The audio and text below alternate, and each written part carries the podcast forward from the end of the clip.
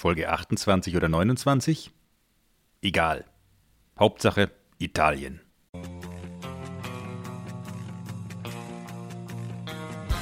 Please talk data to me. Der Data Platform Podcast mit Bimmel Ben, Mr. T und Angry Frank.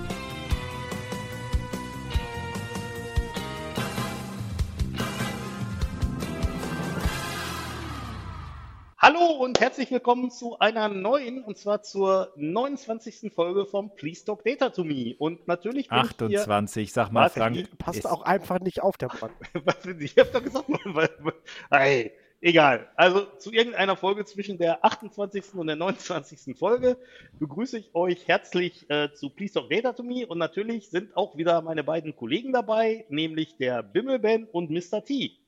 Moin. Hallo, bin auch da. Das geht aber besser. Schön euch zu hören. Das glaube ich dir nicht. Freut mich. Ja, okay, gut. Ähm, ist ja auch gar nicht so. Geht's euch denn gut? Ja, und selbst? Ja, kann mich nicht beklagen. Vielen Dank. Tilly, bei dir so? Ja, mir geht's auch gut. Ich kann mich auch nicht beklagen. Vielen Dank. Sehr schön. Ab heute übrigens ist hier wieder das Schwimmbad ganz normal auf. Du kannst da ohne Maske und Ach. alles hingehen, ja? Tatsächlich, habe ich gestern gelesen. Ohne alles, bist du dir sicher? Ja, weil das ist auch eine Sauna. Ah, okay. Das ist, äh, okay. Ja, Was sollen wir dazu sagen? ähm, lustigerweise war ich ja diese Woche bei uns in Nürnberg im Tiergarten. Bei euch ja, würde man wahrscheinlich sagen Zoo. so Und wir es. können uns jetzt darüber unterhalten, was der Unterschied zwischen einem Zoo und einem Tiergarten ist, denn da gibt es durchaus einen, aber Ja. lassen wir das mal kurz außen vor. Was ist denn dann der Tiergarten in Berlin? Eine S-Bahn-Haltestelle, wieso? Okay. Hm, Ähm. Komisch, wie die Sachen nennt. Aber beim Tiergarten in Berlin passt das quasi noch viel besser. Hm? Wobei, ich meine, die in Berlin machen es ja noch besser. Die haben einen Tiergarten, einen zoologischen Garten. Ich meine, da blickt ja kein Mensch mehr durch. Hallo Tobi. Aber in der Tat war es da jetzt auch so, dass man die Maske nur noch im Eingangsbereich gebraucht hat und wenn man halt irgendwo reingegangen wäre oder so. Aber weil bis vor kurzem wäre es auch da so gewesen, man hätte mit Maske durch den Zoo laufen müssen, was ja ein bisschen albern ist. Äh, pardon, Tiergarten. Das war in Münster im Zoo auch so, wobei es aktuell so war. Ich war jetzt irgendwie vorletztes Wochenende da, auch unter anderem, nee, letztes Wochenende, stimmt ja gar nicht. Letztes Wochenende war ich da unter anderem auch äh, tatsächlich mit dem Ben aus Berlin und Elisa und ähm, die haben aber in Münster noch die Gebäude zu. Äh, die Gebäude sind bei uns auch zu, Ah, okay. ähm, außer halt ähm, so äh, äh, Essensgedöns. Ja, gut, das, was ja, könnte. okay, das war da natürlich auch. Genau. Nein, die Tierhäuser sind noch geschlossen. Hm, okay. Das ist aber in einem Tiergarten gar nicht so schlimm wie in einem Zoo. Ja, wobei die haben ja auch sehr viele Außengehege in Münster. Wobei die Frage ist, wie wäre es in einem zoologischen Garten Ja, oder im Botanischen Garten. oder im Rosengarten? Ja, Seppenrade hat ja auch einen hervorragenden Rosengarten. Ach. Und leider findet aber das Rosengartenfest auch dieses Jahr wieder nicht statt. Aber nächstes Es Jahr. gibt ein Rosengartenfest in Seppenrade. Ja, natürlich, drei Tage. Erlangen hat einen Schlossgarten, da gibt es ein Schlossgartenfest, aber das findet dieses Jahr auch nicht statt, glaube ich. Das ist ja sehr traurig. Es gibt einen Heimatverein Seppenrade, der den Rosengarten. Ah, Ja, ja. Hm. genau. Also das ist Das wohl packen hier. wir gleich mal in die Show Notes, weil ich denke, ja, das ist das Thema, warum natürlich. heute wieder alle Na- eingeschaltet Natürlich packen wir das in die Bist du da Shownotes. Mitglied, Frank? Nein, ich bin da tatsächlich nicht Mitglied, weil äh, meine botanischen Fähigkeiten, die begrenzen sich auf ein Minimum. haben. Äh, okay, verstehe ich, aber du bist ja auch Mitglied in einem Datenbankverein. Das ist richtig. da waren die Auswahlkriterien nicht so hart. Verstehe. Gut. Oh, die haben sogar einen Bullplatz. Da kannst du Bull spielen bei euch im Rosengarten. Hm? Mhm. Äh, tun sich ganz neue Möglichkeiten auf. Absolut. Da können wir quasi, nachdem wir beim Dirk zum Grillen waren, danach noch nach Seppenrade fahren und uns sportlich betätigen. Mhm. Ja, Also Fußball super. spielen. Genau. Aber jetzt macht es auch wieder Sinn, warum es da in Seattle in diesem einen ähm, deutschen Dingens irgendwie so eine Buhl-Anlage gibt, wo ich mich damals gewundert habe, so, Hä? Also im Ruhrgebiet spielt keiner Buhl. Du meinst, weil die Besitzer von dem äh, Bierding vorher in Seppenrade waren und sich da die, ihre Inspiration geholt haben. Möglicherweise. Ich glaube, das Bierding in ähm, Seattle heißt ja quasi auch Little Seppenrade. Ja, Ja. genau. Genau. Genau. Das ist ja so ist ein ganzer- Center Ja. nur für Seppenrade. Ja, ist so ein ganzer Stadtteil in Seattle, ist Little, Little Seppenrade. Nicht zu verwechseln mit Little Italy. Eben. Eieiei. Aha, aha. Aktivitäten im Rosengarten. Das hat dem Tillmann angetan. Ja, ich Okay. merke das schon. Da, da, da haben wir jetzt was angerechnet. Das Ja, ist, glaub absolut. ich, Den absolut. Tilly, den haben wir für den Rest der Folge völlig verloren. beschäftigt.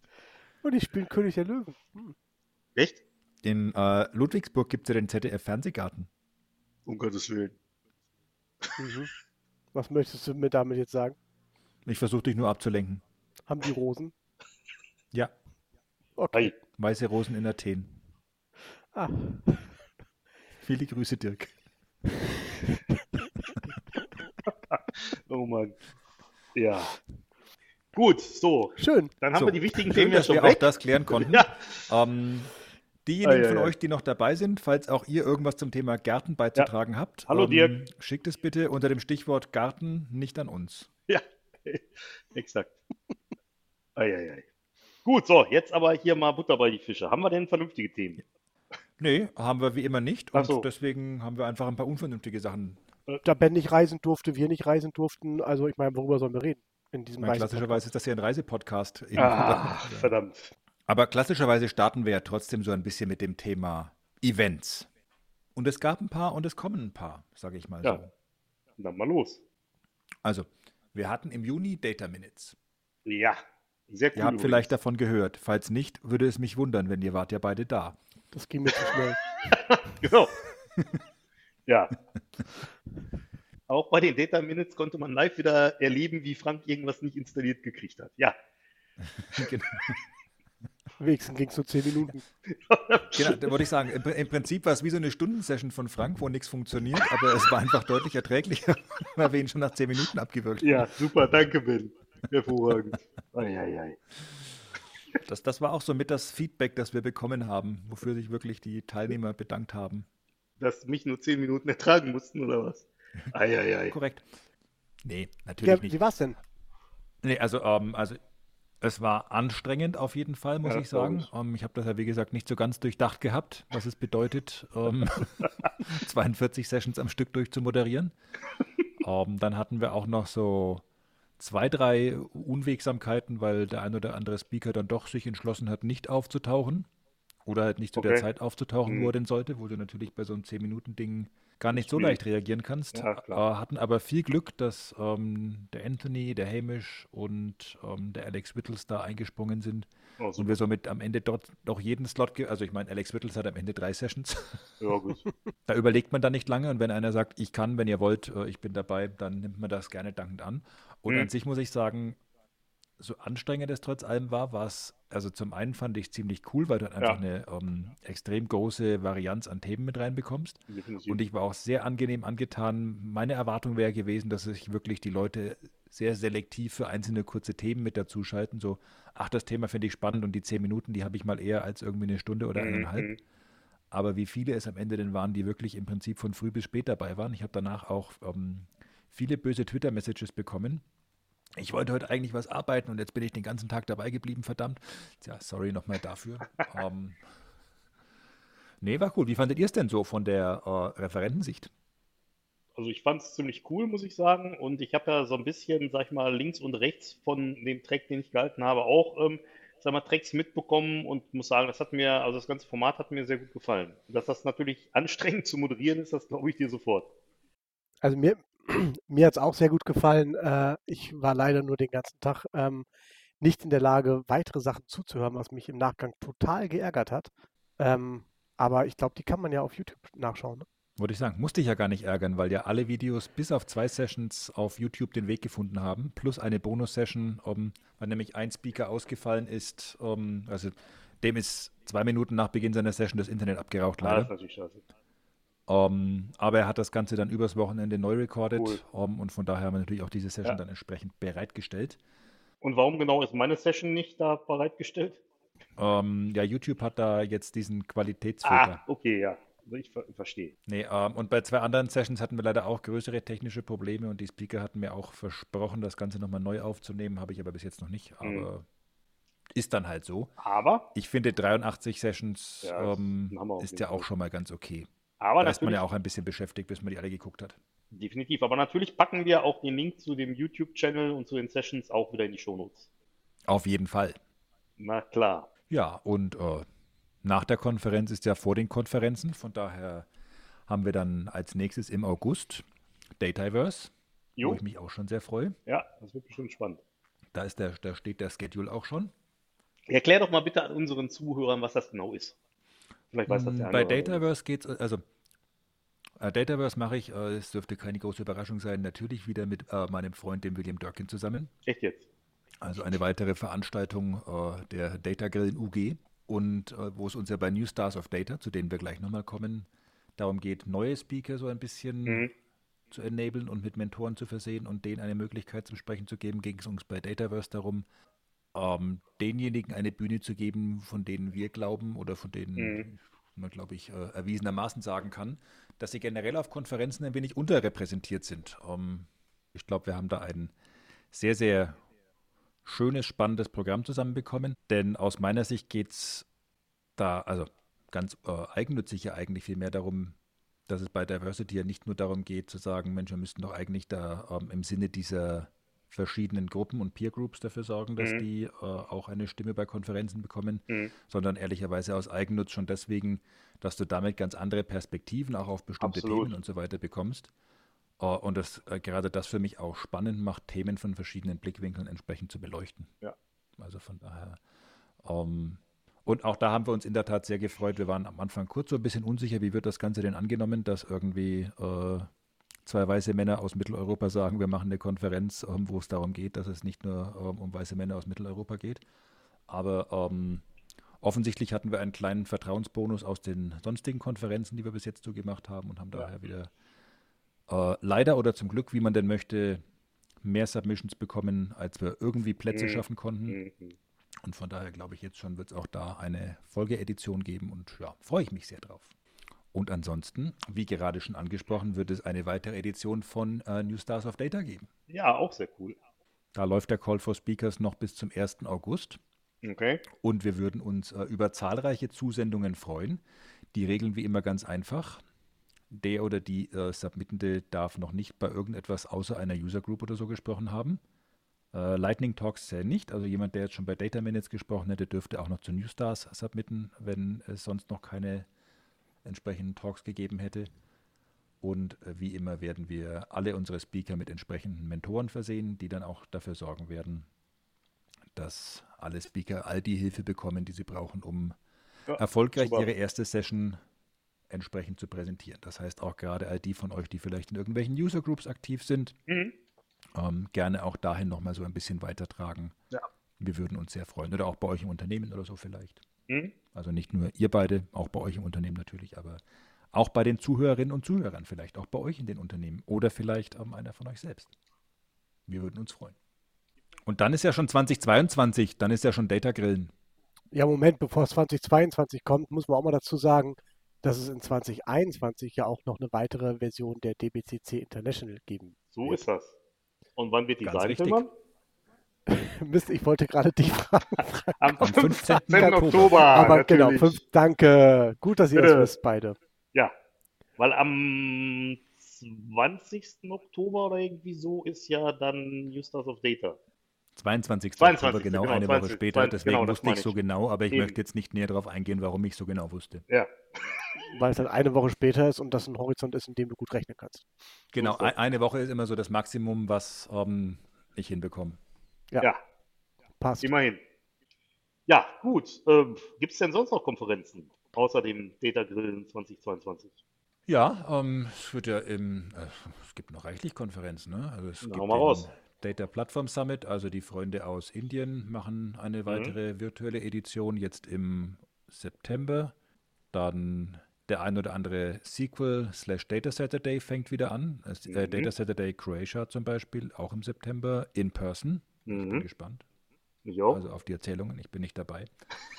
ähm, dann auf der anderen Seite des großen Teichs beginnen so gegen Herbst wieder die ersten In-Person-Konferenzen, also Live 360, ähm, SQL Intersection und so weiter, sind alle im Moment als In-Person-Events geplant.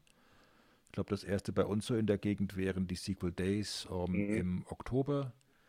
Der Pass Summit oder der Pass Data Community Summit, wie er dieses Jahr heißt, ähm, auch wieder als komplett virtuelles Event im November Mhm. mit äh, einem wesentlichen Unterschied zu all den Vorjahren, denn er wird äh, komplett kostenlos sein. Ich finde, das kann man schon noch mal äh, betonen. Also all die, die schon immer gesagt haben, hm, Pass Summit fände ich spannend, aber hinfliegen, das zahlt mein Chef nie. Ja. Und dann hatten wir letztes Jahr die virtuelle Edition. Man Mhm. musste nicht hinfliegen, aber hm, Ja. was waren es? 600 Euro oder sowas Irgendwie oder sowas. 600 Dollar für eine virtuelle Konferenz. Immer noch ganz schön viel Geld. Ja, das kostet jetzt ungefähr 600 Dollar weniger, nämlich nichts, Mhm. mit Ausnahme der Precons. Von daher Und was Immer man noch kein Schedule, aber ähm, Immer noch virtuell. genau immer, immer noch noch virtuell. virtuell und ich kann sagen, ich, ich hatte die Freude, bei der Session-Auswahl mitwirken zu dürfen und da waren schon ein paar ganz schöne Submissions dabei. Ja, hervorragend. Ähm, was man vielleicht an der Stelle auch nochmal äh, erwähnen sollte, ist, dass diejenigen, die sich gedacht haben, ich äh, wäre ja vielleicht doch gerne mal bei einem paar Summit dabei gewesen, ähm, ganz viel von den Materialien, die da aufgenommen worden sind, stehen ja jetzt inzwischen auch auf YouTube, ne? Wo man sich die kostenlos angucken kann. Ich glaube sogar so ziemlich alle, ne? Ja, ich glaube auch. Also sicherlich gab es auch da die eine oder andere Session, wo es halt mal einen Aufnahmeglitch gab. Ja, Aber an, abgesehen davon sind, glaube ich, mittlerweile alle Recordings ähm, entsprechend gepublished. auch sehr cool.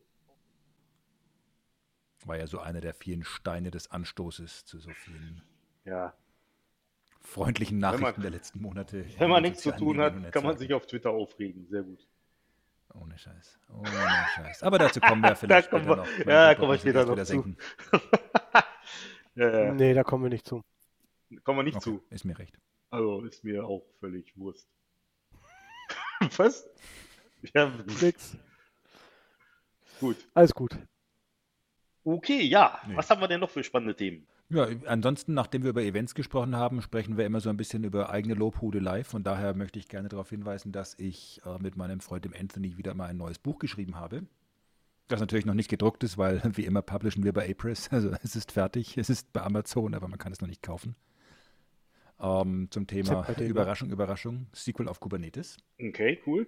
Und für diejenigen, die nicht so gerne lesen, ähm, habe ich auch in den letzten Wochen und Monaten ein paar neue Videokurse bei Pluralsight wieder fertiggestellt, Ja, sehr sowohl schön. zum Thema Azure Arc als auch zu Azure Kubernetes Services. Von daher, Sehr schön, sehr schön. das war's. Also ich habe auch, oder ich bin gerade, ein Buch habe ich abgeschlossen, nämlich ich habe mit dem äh, Benjamin Kettner zusammen das Buch Azure für Dummies geschrieben. Das kommt jetzt im August raus. Irgendwie am 14. August oder irgendwie sowas. Äh, kann man auch schon bei Moment, ich Amazon. muss mal den gleichen Witz machen wie immer. Für Dummies, das ist ja quasi wie von Experten für Experten, nur anders. Super. Ja, genau.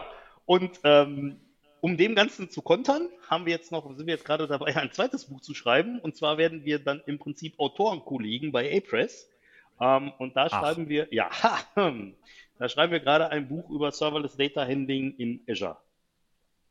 Na, das heißt also, was kann ich machen, wenn ich Daten in Azure verarbeiten will, aber keinen Bock habe, eine Infrastruktur aufzubauen? Lustig. Äh, übrigens bei einem meiner Kurse da bei Pluralsight. Da unterhalte ich mich unter anderem mit mir selbst über Windows-Container und hatte mir sogar noch überlegt, ob ich als Beispiel einfach mal so einen SQL-Server auf Windows-Container deploy. Ha, was bin ich froh, dass ich das nicht gemacht habe.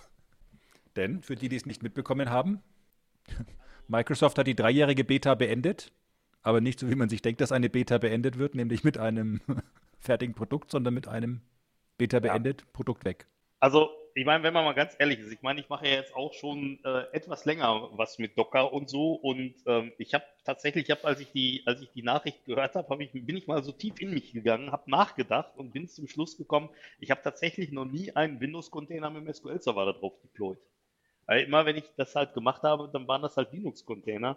Und ich meine, äh, Windows-Container sind ja jetzt sowieso nicht unbedingt so en vogue. Ähm, und es gibt eigentlich nur einen Fall tatsächlich, wo es, wo ich halt einen Windows-Container hatte, der irgendwie sinnvoll war. Und zwar war das im Prinzip ein äh, Navision in einem, in einem Windows-Container. Ansonsten immer irgendwie, immer irgendwie mit Linux-Containern gearbeitet. Ich sehe nach wie vor den kompletten Use Case für Windows-Container quasi nicht.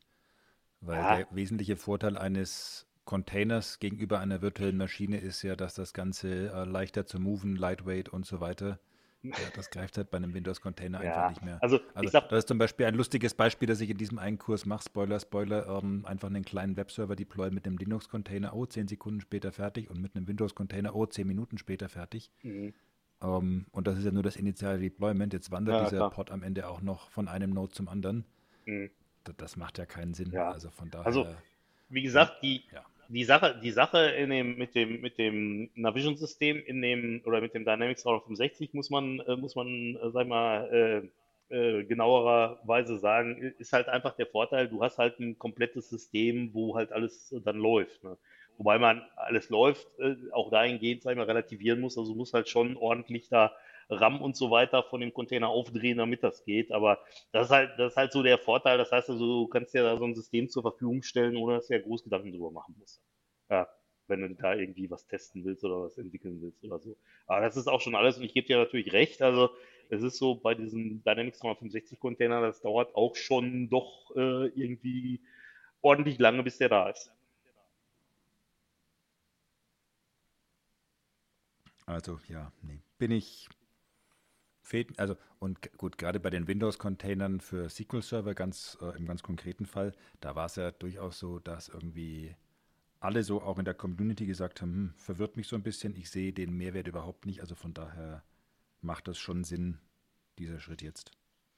Er kommt quasi drei Ja. Jahre zu spät. Ja, gut.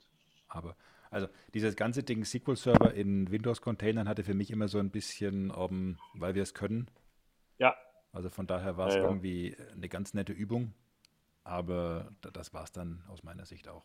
Ja, also auch so, wenn ich irgendwelche ähm, Docker-Kurse mache oder so, dann zeige ich meistens Windows-Container nur so nach dem Motto, hier, guck mal, geht auch. Und das war's dann. Und man kann erkennen, dass das ein Windows-Container ist, weil wenn ich da drin bin, muss ich PowerShell machen. So. Das heißt grundsätzlich, ähm, Windows-Container können deiner Ansicht nach auch äh, aus das Repo davon gelöscht werden. Würde ich so sehen, ja. Ja, Also, das heißt, äh, grundsätzlich Windows-Container sind damit äh, entsprechend für euch auch hinfällig. Das heißt, wir bleiben einfach alles, was Data angeht, entsprechend auf Linux und können damit äh, entsprechend Docker und Kubernetes mit Linux und ja, Data-Themen, sprich SQL-Server, befüllen. Oder ja. So würde ich das sehen. Weil es, es gibt ja viele Themen im Kubernetes-Umfeld, die man irgendwie umschiffen kann. Durch ähm, anderen Storage, durch andere sonstige Architekturen und so weiter. Die Grundproblematik, dass halt einfach Windows per se so viel Overhead mitbringt, die, wer, die werde ich ja nie loswerden. Also Windows wird ja nie ähm, ein Leichtgewicht werden wie Linux. Ja, richtig. Und ich meine, auf der anderen Seite ist es ja so, natürlich gibt es auch Windows Nano, äh, ähm, also Windows Server Nano oder irgendwie sowas, aber das Problem ist, du kannst halt nichts mitmachen. Das heißt also in dem Fall, wenn du ein Windows Nano, ja, ich meine, ist ja so. Das heißt also in dem Fall, wenn du ein Windows Nano äh, installierst oder so, dann musst du ja erstmal das, was du eigentlich damit machen willst, nachinstallieren. Hello Und- World geht immer. Hä, Ja, gut. Oder Hello Kitty. Oder so. Aber, äh, was anderes außer ein SQL-Server in irgendeiner Art und Weise mit äh, Kubernetes technisch betrachten, laufen lassen? Du kannst zum Beispiel einen Internet Information Server damit laufen lassen. Ja, genau. Ich wollte jetzt eigentlich gerade dir eine Brücke bauen, lieber Ben. Aber meine Überleitung war nicht so ideal, gebe ich zu. Aber bin auch ein bisschen außer Übung. Achso, ich dachte, wir waren noch bei Windows-Containern. Entschuldigung. Ich dachte, das Thema ist durch. Also Für sowohl jetzt hier wie auch sonst. Ähm, ja, was man natürlich sehr schön auf Kubernetes laufen lassen kann, sind Arc-Enabled Data Services. Ach, Oh, was ist denn das? Halb GA sind nach wie vor ähm, eine äh, spannende Situation, an die ich mich so nicht erinnern kann, dass wir sie schon irgendwie ständig gehabt hätten. Ähm, Microsoft hat nämlich zum 29. Juni, und ich glaube, sie wollten mir nur ein Geburtstagsgeschenk damit machen, ähm, General, Avail General Availability ähm, für Arc-Enabled Data Services angekündigt, aber nur für die Arc-Enabled ähm, SQL Managed Instance, also nur für einen Teil des Ganzen und auch nicht zum 29.06., nein, nein, sondern ähm, per Ende Juli. Also es ist, wir machen GA von unserem Produkt, aber nur halb und nicht jetzt, sondern zu einem bestimmten Datum. okay. Kann man so machen. Kann man so machen. M, Magst du vielleicht noch mal ganz kurz, äh, also ich könnte jetzt ja verweisen auf unser anderes Gespräch letztens, aber magst du vielleicht noch mal ganz kurz erzählen, was ähm, Arc-Enabled Data Services Managed Instance ist? Das mache ich natürlich sehr gerne. Was ähm, der Tilly meinte, wäre der Verweis auf decompose.io, ein anderer Podcast, den der Tilly ähm, betreibt. Und in diesem anderen Podcast bekomme ich demnächst eine Urkunde. Ich muss nur noch weitere siebenmal zu Gast sein. Also von daher im Prinzip ist mir der Ehrenwimpel sicher, denke ich. Nee, ähm, Fast, bei, ja. äh, Korrekt. Wobei wir uns in der letzten Decompose.io-Folge ja nicht nur über Arc-Enabled Data Services unterhalten haben, sondern generell über Arc als Ganzes.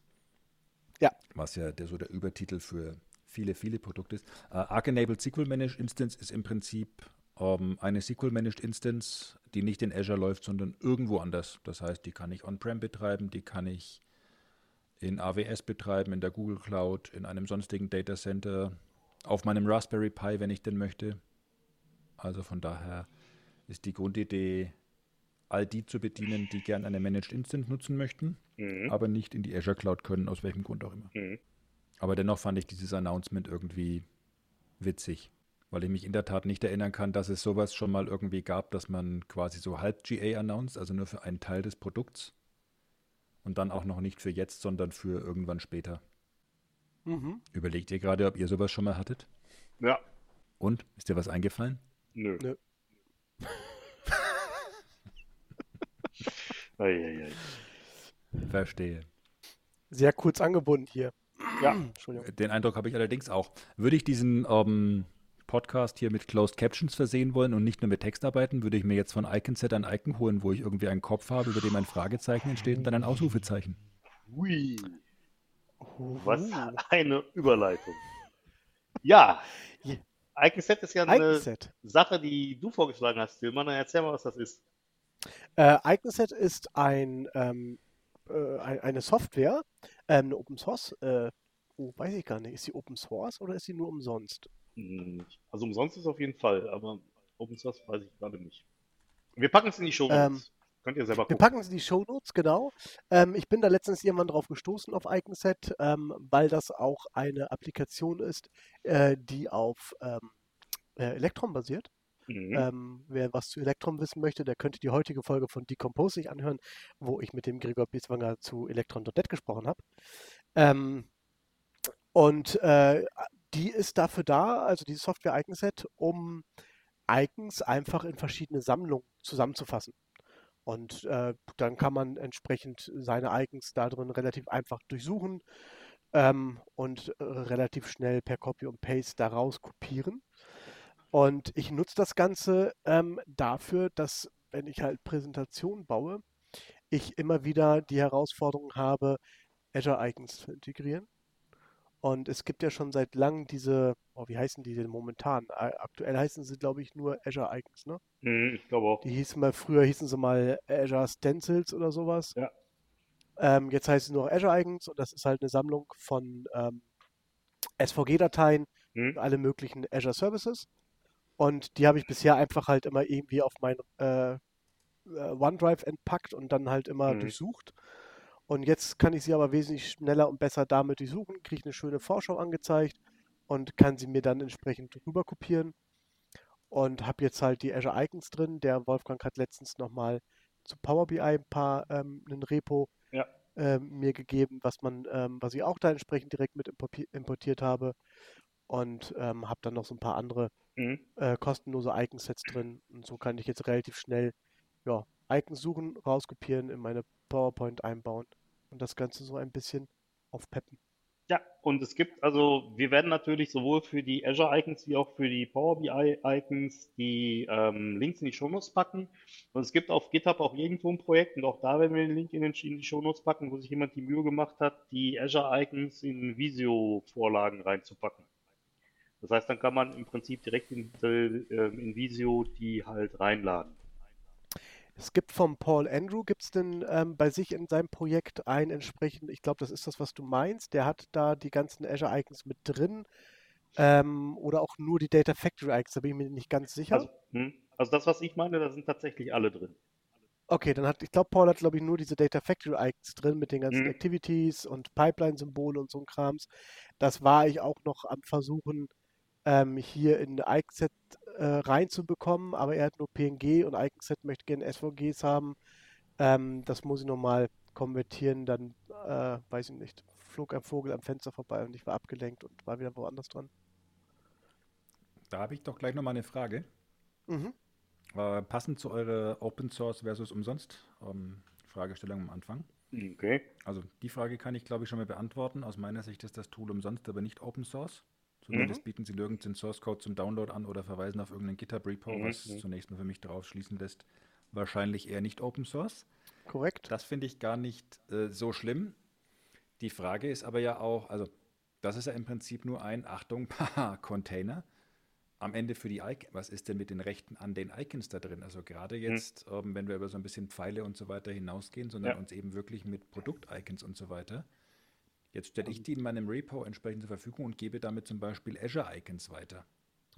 Also die Azure-Icons sind ja offiziell, ja noch nicht ja? offiziell von Microsoft. Die kannst du dir offiziell bei denen runterladen.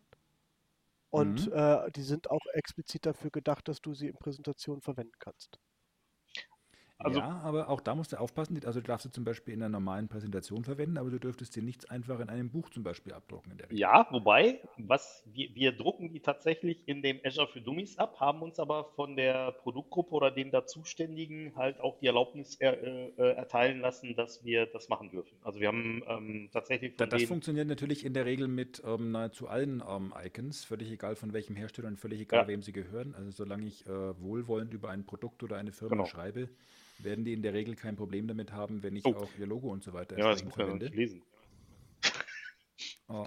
Wo, wobei ich an der Stelle aber glaube, ja. wobei ich an der Stelle aber glaube, dass die Icons, die da Microsoft bereitstellt, bewusst überall eingesetzt werden können. Das ja. muss man sich mal im Detail durchlesen, aber also, ich glaube, die Problematik ist da eher an der Stelle, dass der Verlag sich nochmal zusätzlich absichern möchte und deswegen so, so ja, Streiten haben möchte. Teilweise. Also es war so tatsächlich, Tillmann, der Ben und ich, wir hatten uns die, ähm, diese, da, da, ist ja auch irgendwie so ein, so ein Dokument dabei, wo drin steht, wie du die verwenden darfst oder so. Ne? Und wir hatten uns das tatsächlich durchgelesen und es war halt so, dass wir jetzt, ich meine, gut, wir sind auch keine Juristen und nichts, ne, aber es war halt so, dass wir auf Basis dieses Dokumentes jetzt nicht entscheiden konnten, dürfen wir die denn jetzt in unserem Buch verwenden oder nicht. Was war dann? klingt gerade so weit weg. Ich glaube, der wird gerade abgeholt von der Polizei, ja, weil er genau. geklaut hat. Ja, genau. Nein, und ähm, jedenfalls, jedenfalls, also es war, es war jetzt tatsächlich, äh, tatsächlich so, dass wir das halt aus dem Kontext da nicht erschließen konnten, ob wir die jetzt in einem Buch halt verwenden dürfen oder nicht, weil das auch sehr schwammig irgendwie war. Also es ging, glaube ich, mhm. Schulungsmaterialien und so. Und dann weiß ich nicht genau, ist ein Buch denn jetzt ein Schulungsmaterial oder nicht. Aber was wir dann einfach gemacht haben, ist, dann haben wir gesagt, okay, dann schreiben wir die einfach mal an. Da war, glaube ich, auch irgendwie eine E-Mail-Adresse angegeben oder so. Wir schreiben die einfach mal an und fragen fragen mal, haben denen das dann erklärt und die haben gesagt, ja klar, sollen wir, sollen wir auf jeden Fall mal machen.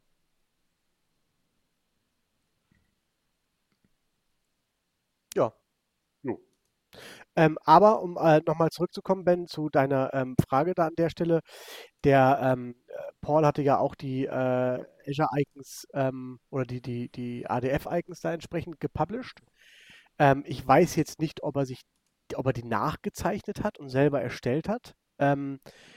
Da habe ich mich aber, da habe ich mir aber die gleiche Frage auch gestellt, wie das ist, wenn du selber so Icons entsprechend ähm, erstellst und publishst ja quasi aus den ja. Softwareprodukten heraus. Also nur weil ich ein Logo quasi nachbaue, um, ja. ist es ja trotzdem ein fremdes Logo. Äh, das, ja. Also Frage auch. Aber ist jedes Icon, was in einer Software verwendet wird, damit auch zeitgleich geschützt, dass du es nicht nachbauen darfst? Hm, nicht zwingend. Wir laden mal den Raphael um, Aber im Zweifelsfall müsste ich mich erstmal schlau machen. Also ich gehe davon aus, dass zum Beispiel Microsoft alle ihre Logos entsprechend als ähm, Wortbildma als äh, ja. Bildmarke oder Wortbildmarke irgendwo ähm, ja. registriert hat. Könnte ich mir auch vorstellen. Und das greift natürlich nicht nur für Microsoft und dazu kommt natürlich trotzdem sowas wie geistiges Eigentum. Um, komme zum Beispiel auch deswegen drauf, weil wir jetzt so ein paar Fälle hatten, wo in der Community um, auch der ein oder andere ein bisschen Content, ich sage mal, sich geborgt hat von anderen. Nein. Habe es äh, erst unlängst wieder gehabt, dass ich mir dachte, hm, die Grafik, die kennst du doch. Lustig, steht nur ein anderer Name drüber.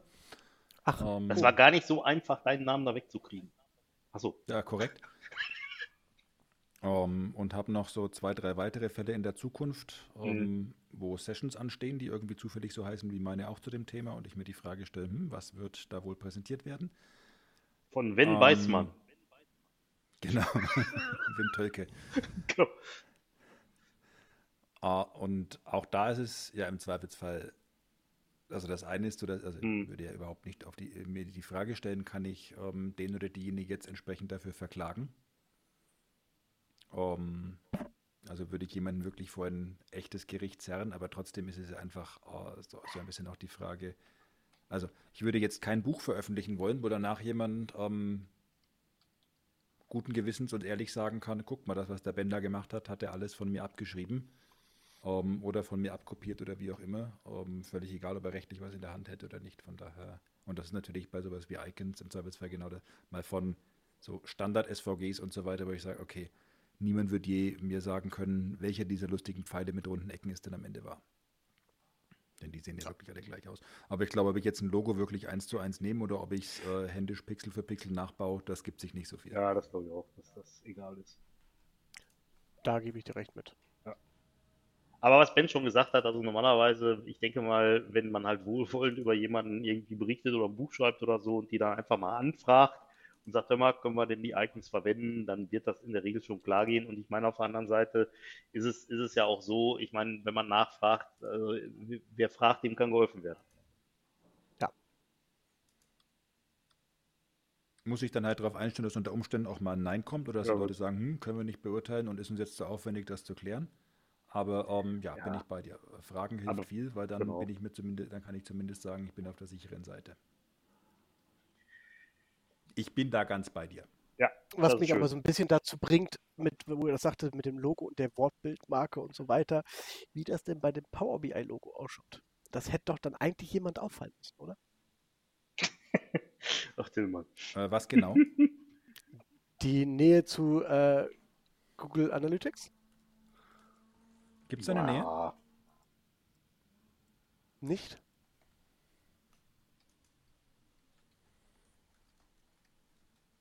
Ich suche dir Naja. beide. Ne, ich vergleiche mal kurz. Na, ähm, naja, mal äh, Spaß beiseite. Hm, ich weiß gar nicht, wie eng, und die Frage ist auch immer so ein bisschen, wie, wie eng diese Marke im Zweifelsfall gefasst ist. Mhm. Kenne zum Beispiel ein Unternehmen, das sein Logo ändern musste, weil in diesem Logo sich drei Streifen befanden. Dieses Unternehmen hatte überhaupt nichts mit Sport zu tun, aber zu dem Zeitpunkt hatte Adidas sich weltweit ähm, drei Streifen in Logos äh, eintragen lassen. Das ging wohl auch irgendwie. ja. Also, ja, Das halt äh, solche kenne ich und auch. solche Fälle. ja. War Das nicht schön auch für euch aus Bonn, damals, da- ne? War In, in Bonn gibt es ein Wir waren ja the, äh, the Three Stripe Consulting Firm und dann kam auf einmal das. In Bonn gibt es einen kleinen Laden ähm, in der Altstadt, der heißt Apfelkind. Und äh, man mag sich überlegen, was der wohl als Logo hat. Ähm, Eine und Birne. äh, genau, eine Birne. Und ähm, da auch ein anderer Hersteller ja Birnen als Logo hat, ähm, wurde auch entsprechend dagegen Birnen. geklagt. Mhm. Genau. Er, der hat hier in Bonn halt Kind so als Konturen im Logo drin. Und äh, der andere hat halt äh, ja, eine angebissene Birne. Hei, hei, hei. Ja, aber ähm, sie haben nachher aufgehört und ähm, die äh, Bonner Apfelkind hat den Markenstreit gewonnen. Knappes Nur Ding. so. Aber ja, ähm, da muss man, glaube ich, immer so. Und da ist natürlich auch, gerade als Privatperson oder gerade so in der Community, Mhm. möchte ich mich ja diesem Stress eigentlich so gar nicht aussetzen. Von daher. Äh, Aber das heißt effektiv, ähm, zunächst mal in Icon-Set, jeder kann lustig irgendwelche Icons publishen und wer sie dann wie verwendet, ist dann wiederum ein ganz anderes Ding. Also Icon-Set läuft ja bei Nee, dir nee. lokal. D das läuft bei dir lokal.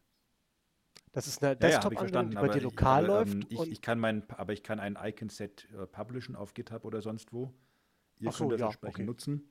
ja, Aber was ich da Ja. reingepackt habe und ob ihr es am Ende auch nutzen dürft, ist, steht quasi auf einem anderen Blatt. Ja, ja. Wenn so ich zum das. Beispiel jetzt zu ähm, Shutterstock und wie sie alle heißen gehen, ähm, wir sollten die mal fragen, ob die uns jetzt so ein bisschen was bezahlen, weil ich habe jetzt Product Placement betrieben. Product Placement für Ähm, Shutterstock. Dann ist es ja in der Tat so, bei jeder einzelnen Grafik, die ich dort herunterlade, steht quasi bei der Grafik dabei, was darf ich denn effektiv Ja. damit auch machen und wo darf Ja. ich sie wie einsetzen oder wie halt im Zweifelsfall auch nicht. Das ist richtig. Das Problem ist nur, dass es bei äh, Shutterstock keine Azure-Icons gibt. Wäre ich mir nicht so sicher. Weißt du warum? Willst du wissen, warum, ja? Dann spulen Wobei wir jetzt mal das- kurz zehn Minuten zu meiner Frage zurück. Wobei das Azure-Logo kriegst du da zum ja, Beispiel. klar. Ah, Das alte. Hei, hei, hei. Wie findet ihr denn das neue Azure-Logo? Ja, ist ganz nett. Also, Moment, ich muss mal ganz kurz überlegen, wie ich in Worte fassen kann, wie egal es mir ist.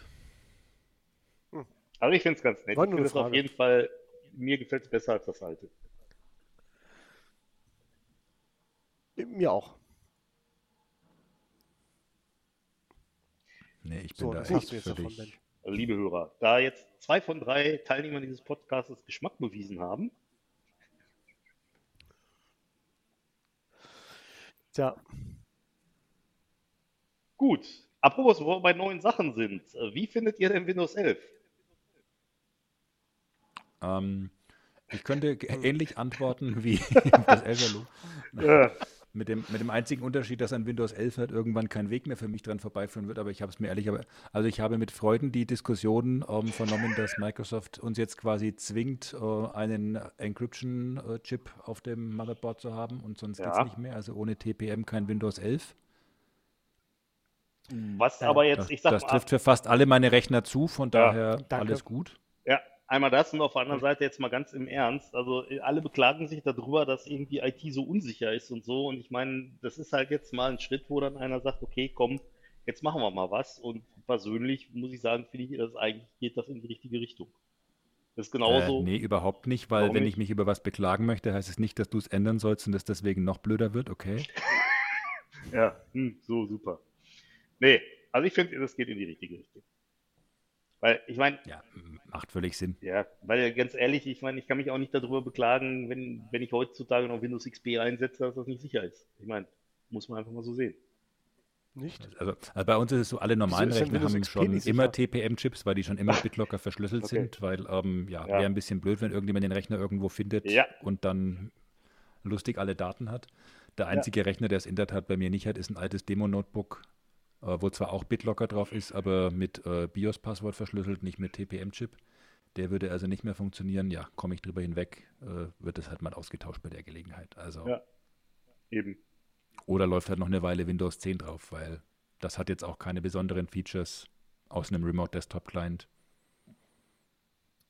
wo ich sage, oh, brauche ich jetzt unbedingt ein Update für. Was hat denn Windows 11 außer der neuen Taskbar und dem neuen Startding äh, für tolle Features, die du unbedingt brauchst?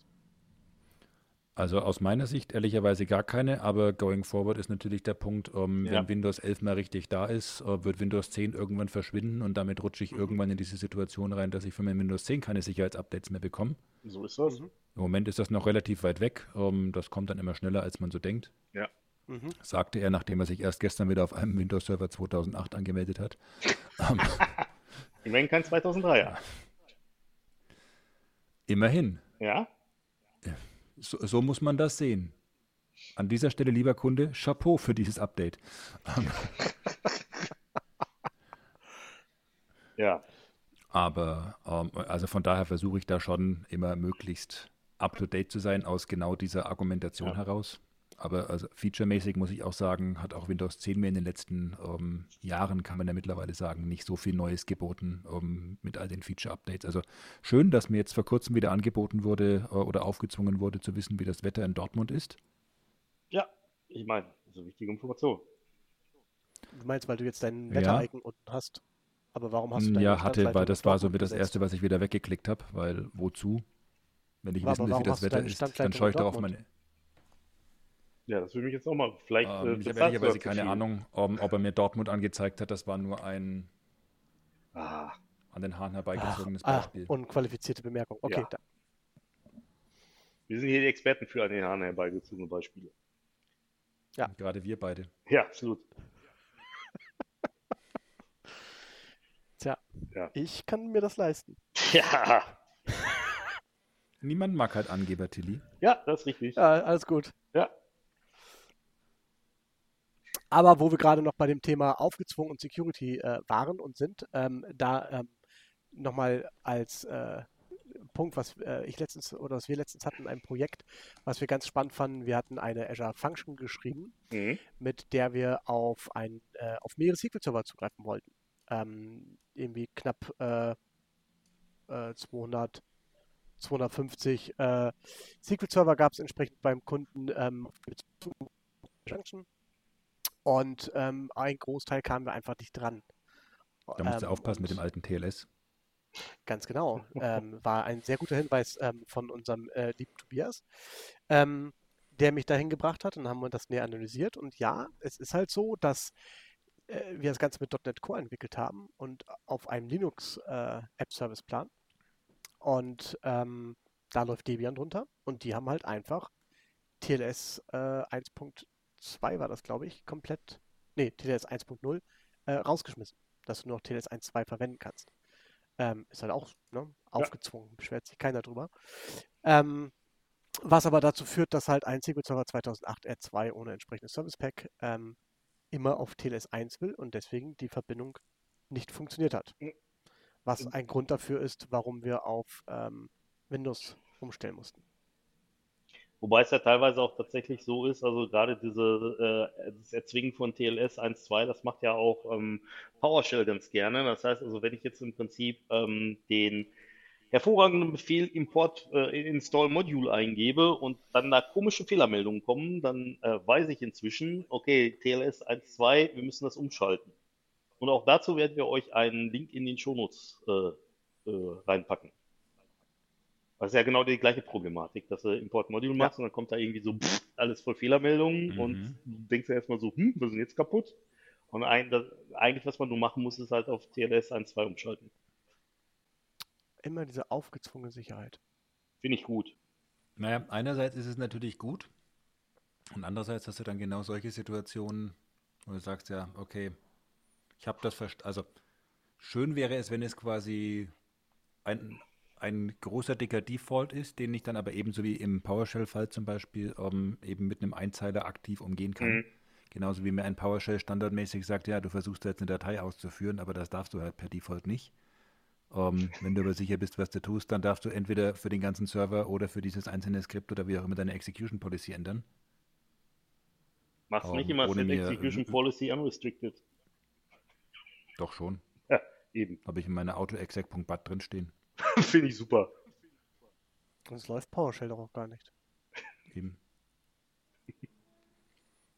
Verteilt sie per GPU. Ja.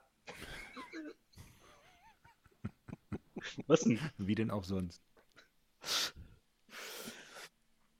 Wie denn auch sonst? Ja, nee, also. Wäre manchmal schön, wenn es ein bisschen einfach, gerade eben für Ja. so Kleinigkeiten. Aber andererseits, wenn ich es einfach immer mit einem Häkchen doch wieder unsicher haben könnte, dann würde wahrscheinlich jeder einfach dieses Häkchen drücken. Ja, klar. Ich kenne das viel hier von, ähm, wenn, wenn wir, also wir, wir betreuen ja auch äh, unterschiedliche Unternehmen im Infrastrukturbereich und ich finde das immer lustig, wenn die dann da irgendwelche Dritthersteller Software einsetzen und der Dritthersteller sagt, ja, aber die Services, unter denen das Ganze läuft, die müssen lokale Adminrechte haben. Wo ich dann sage, nein, müssen die nicht. Doch. Hm, Ja, meistens nicht. Außer die Software so keine, Ja.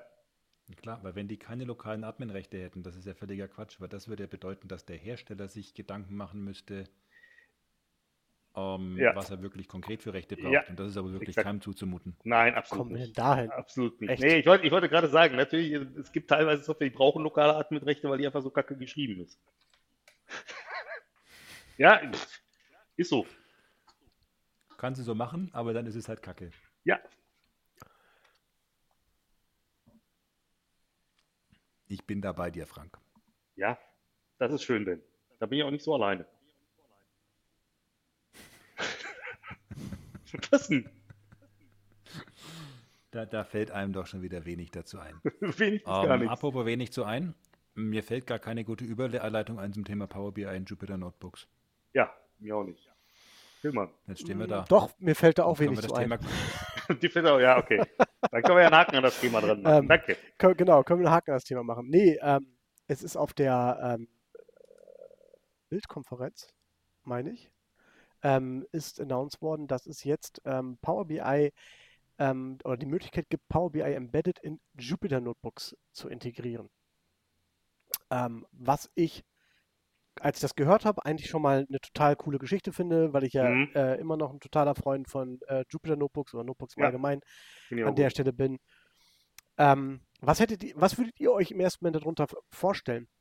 Dass man in. Also generell würde ich jetzt wahrscheinlich äh, sagen, ich mache irgendwie äh, einen Copy-Paste oder füge irgendwie ein Snippet ein, genauso wie ich in Notebook Ja. eine Grafik einfügen kann, nur dass diese Grafik halt quasi dann interaktiv ist. Genau, das ist ein Power BI-Bericht ist. Genau. So hatte ich mir das auch erhofft. Aber, Okay, Aber verstehe. ja. so ist es leider Du nicht kannst aber ganz. nur einen Also- Link zu einem Report einfügen. genau. Nein, was du machen kannst, ist, ähm, dass du Power BI Embedded, was ja eigentlich halt eine Webseite ist, die du überall Ja. nutzen kannst, gibt es halt entsprechend jetzt ein ähm, Python-Package, ähm, kannst du schon direkt, also diesen Report so direkt in einem Jupyter Notebook darstellen. Das heißt, du hast einen fertigen Report und den zeigst du quasi erstmal in einem Jupyter Notebook an. Mhm.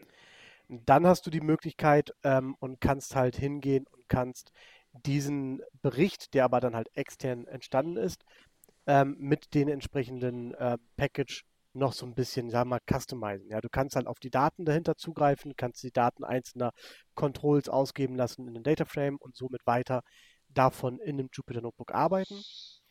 Du kannst auch ähm, Filter setzen und diese Filter dann wieder auf diesen gesamten Bericht anwenden. Was Mhm. aber nicht geht ist, und das hatte ich halt auch so ein bisschen erwartet, ist, dass ich quasi den anderen Weg mache. Ich baue mir in, äh, in, in meinen Jupyter Notebooks meine Daten in irgendeiner Art und Weise zusammen Mhm. und binde diese dann an einen Chart aus ähm, äh, Power BI. Das geht, so wie ich es bisher gesehen habe, noch nicht. Mhm. Du kannst halt derzeit nur auf fertige Berichte zugreifen, kannst diese entsprechend nutzen ähm, und weiter customizen, so wie es eigentlich mit Power BI Embedded auch via JavaScript schon geht. Mhm. Ähm, diese Funktionalitäten hast du vollkommen, nur dann halt jetzt innerhalb eines Jupyter Notebooks. Wobei zugegebenermaßen, je mehr ich auch drüber nachdenke, der andere Weg halt auch so ein bisschen wahrscheinlich schwieriger wäre, weil du ja ganz andere Konzepte noch dahinter hättest. Und das ist ja, Power BI ist ja nicht nur eine Charting-Bibliothek an der Stelle. Da sitzt ja doch ähm, das eine oder andere mehr dahinter. Ja.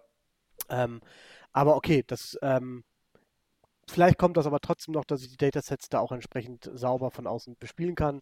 Ähm, mal gucken. Gibt ein schönes äh, Video dazu ähm, von der Bild, ähm, was man sich anschauen kann, wo das alles drin erklärt ist. Was wir auch Ähm, verlinken Und ansonsten, in den was wir auch verlinken. Und ansonsten gibt es, glaube ich, auch ein Sample dazu bei GitHub. Mhm. Okay. Schade eigentlich. Hatte ich mir mehr davon erhofft bei dem Ja. Titel. Aber P- P- V1, ne? Warten wir mal, ähm, äh, was äh, da kommt. Vielleicht Können kann man. davon ausgehen, wird abgekündigt. Ja, genau. Äh, genau. Entweder wird es abgekündigt oder man kann später auch schöne Bilder damit machen, wie man auch von anderen Dingen schöne Bilder machen kann. Apropos Bilder, tolle Überleitung. ähm, hatte ich ja ganz vergessen zu erwähnen.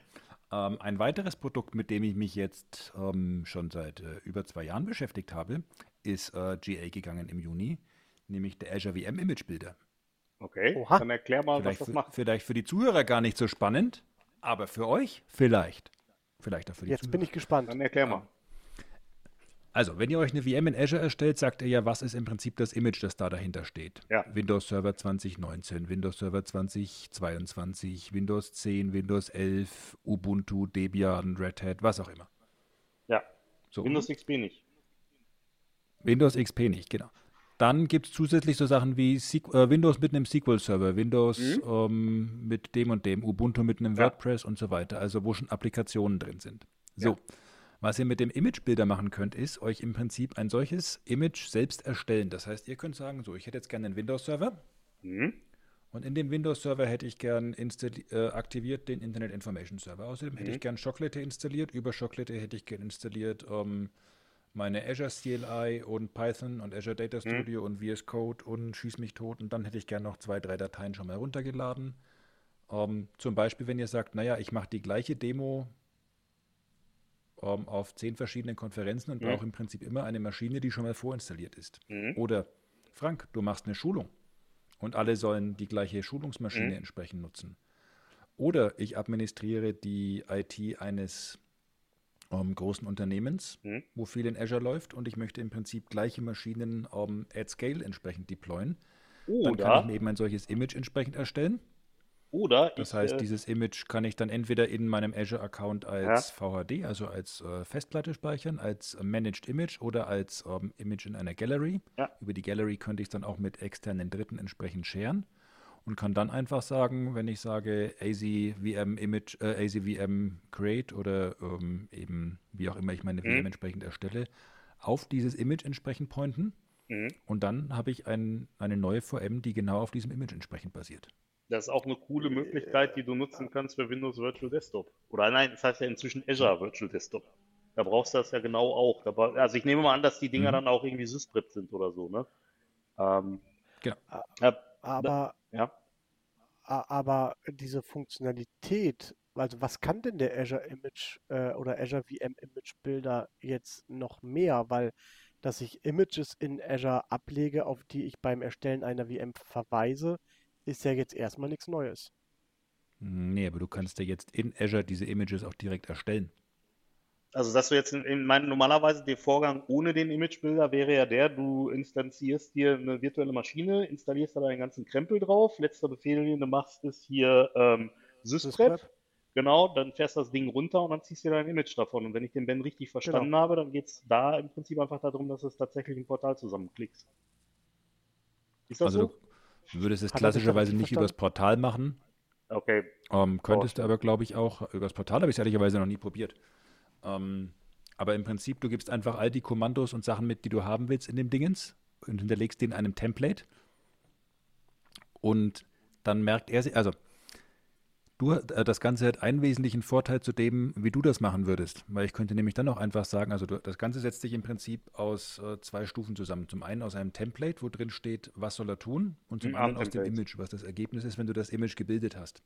Ist das ein Wenn Abendtemplate? ich jetzt also sage, so, ich bilde dieses Image einfach genauso wie es ist, einmal im Mhm. Monat neu, hat das Ding zum Beispiel immer automatisch schon die Ja. neuesten Windows-Updates. Aber nicht nur Windows, sondern wenn ich sage, so, zieh dir bitte diese 27 Tools, dann wären die auch schon alle entsprechend Ja. up-to-date. in dem Oder wenn du, oder was ich mir gut auch vorstellen kann, ist, wenn du sagst, okay, ich brauche zwei Maschinen, auf der einen sind 27 Tools drauf, auf der anderen sind aber nur 25 Tools drauf, dann lösche einfach zwei. Mhm. Und kannst dann über Ähm, das Skript das erzeugen. Hört sich cool an. Auf die Frage, Ja, du die könntest Frage, auch- die äh, Frank du gerade könntest auch gestellt hat, ist das verschachtelte ein Images machen. ARM-Template? Ist das ein ARM-Template? Du kannst es über ein ARM-Template, also es gibt mehrere Möglichkeiten. Du kannst Ja. es über ein ARM-Template machen, kannst es über ein Bicep-Template machen, was aber auch ein ARM-Template Uh, ist, nur ein anderes. Format. Ähm, der, der regelmäßige Zuhörer und Zuhörerin unserer Podcasts ähm, weiß natürlich, wovon ich spreche. Ja. Ähm, du kannst es über die Azure Command Line Tools machen. Also du Mhm. kannst sagen, äh, ich glaube, Azure VM Image ist ähm, der Namespace, in dem das Ganze entsprechend Mhm. Das heißt, du könntest da wirklich Zeile für Zeile sagen, ich möchte, dass er das macht, dass er das macht, dass er das macht. Und dann sagst du irgendwann so, Image fertig, Dankeschön. Ähm, und jetzt bitte bilden. Mhm. Ähm, du kannst auch ein eigenes JSON-Template haben, wo entsprechend drin steht, was er alles tun soll. Also es gibt verschiedenste Wege, Mhm. dahin zu kommen.